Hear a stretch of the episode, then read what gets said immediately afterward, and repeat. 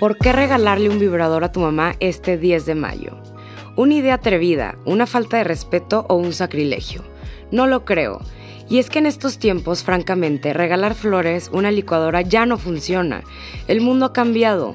Y aunque mi mamá y yo somos el tipo de mejores amigas que se cuentan todos los detalles de nuestra vida sexual, sé que le tengo todo el amor, confianza y cariño para tener una conversación abierta y honesta del tema. Además de que obviamente Nunca tuve la alucinación de que ella dejaría de tener sexo después de que yo y mis hermanos naciéramos, y mucho menos cuando se separó. Como tampoco entendí por qué muchas de las mamás de mis amigas evitaran hablar del tema delante de nosotras, aún siendo nosotras adolescentes, tipo, oh my god, shocking news. Ustedes tienen sexo con su marido y quizá lo disfruta, y pretender lo contrario no servía de mucho. Así que el día de hoy estoy aquí para convencerte de que le compres a tu madre un vibrador este Día de las Madres. Es un muy buen argumento, escúchame. Lo primero que debes de saber de tu mamá es que también es un ser humano Sí, es una heroína que nos ama, nos cuida, se preocupa y que en ocasiones puede llegar a ser sobreprotectora, pero, salvo que ella lo haya elegido por algún tema de salud o duelo, tiene los mismos anhelos que tú de placer, compañía y orgasmo. ¿Cómo crees que se hacen los bebés? y obviamente es un tema delicado y sensible de discutir, por pena, vergüenza o respeto. Pero la realidad es que ella también tiene el mismo derecho que tú a disfrutar de una sexualidad plena. Pensar egoístamente que tu mamá es una flor y tu papá una abeja y que ella no tiene derecho a una vida sexual para que tú no te escandalices no está bien.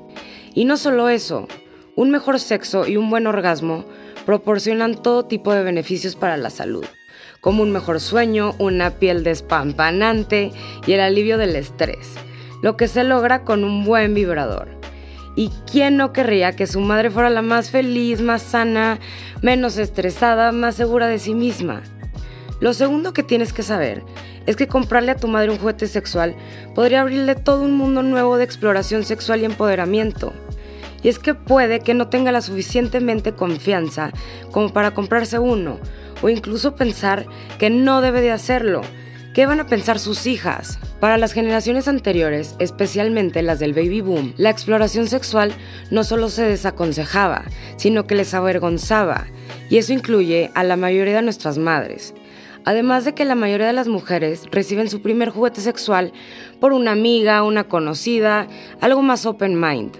Pero debido al estigma social, que dice que las mujeres no deberían de hablar o interesarse por darse placer a sí mismas, ellas no están lo suficientemente informadas sobre el tema. Así que, ¿por qué no ser tú la amiga que le regala a su madre su primer juguete sexual? Y aunque el vibrador que le compres no sea el primer juguete sexual de tu madre, podría abrir conversaciones que nunca pensaste que tendrías con ella.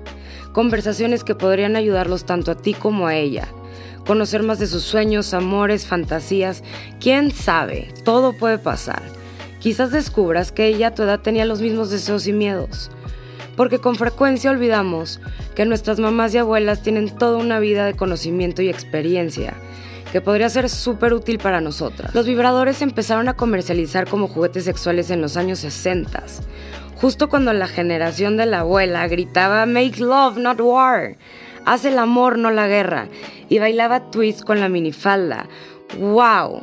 Seguro hay mucho más que aprender de ellas. Así que hablar de la vida sexual de tu madre, por muy incómodo que te parezca, podría darte una idea de lo que puedes esperar cuando llegues a su edad.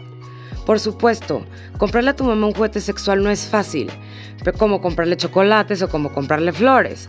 Así que hay algunas cosas que debes considerar primero antes de tomar este paso. Primero empieza con una conversación aunque sea incómoda. No querrás comprar un vibrador sin avisarle a tu mamá. Intenta decir algo sobre cómo te compraste un juguete y pensaste, wow, apuesto a que cualquiera que tenga un clítoris le encantaría esto. Luego fíjate en la reacción de tu madre. Si hay apertura, inicia la conversación sobre el tema. Quizás, inclusive, puedas tener uno como regalo y dárselo de una forma amorosa pero, hagas lo que hagas, no le regales un vibrador como regalo de broma porque lo va a tomar fatal. La sexualidad femenina de nuestra mamá no es un chiste. Y si la tratamos con respeto, podemos realmente trabajar para erradicar alguno de los estigmas que tradicionalmente se han asociado a ella, como asumir que las madres nunca tienen sexo y que no deben de tener placer orgásmico por ser nuestras mamás. Abre el diálogo y recuerda que las ventajas de regalar un juguete sexual a tu mamá son beneficios para la salud, el aumento de la confianza, un nuevo y renovado despertar sexual y acabar con el estigma de que por ser tu madre no debe de tener sexo, lo que me parece un argumento bastante sólido para comprarle a tu mamá un vibrador. Aunque también comprendo que es un movimiento bastante atrevido y que no todo el mundo se siente cómodo haciéndolo, en especial en nuestra cultura latina, pero vale la pena intentarlo. Y pues bueno, ya saben, cuéntame cómo te fue. Trata de hacer esto lo más padre y divertido posible con tu mamá. Soy Natalia Romo y esto es Eroticast.